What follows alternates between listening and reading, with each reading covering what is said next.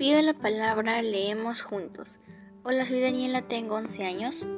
Vivo en Lima, Santanita y voy a leer un poema de Federico García Lorca titulado El niño mudo.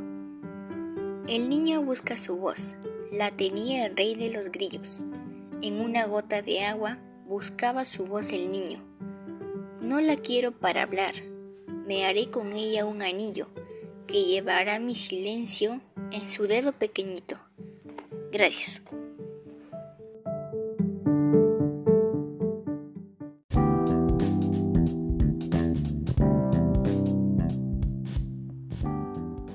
Ayúdanos a llegar a más niños y niñas para hacer de ellos un agente de cambio. Síguenos en nuestras redes sociales y pasa la voz.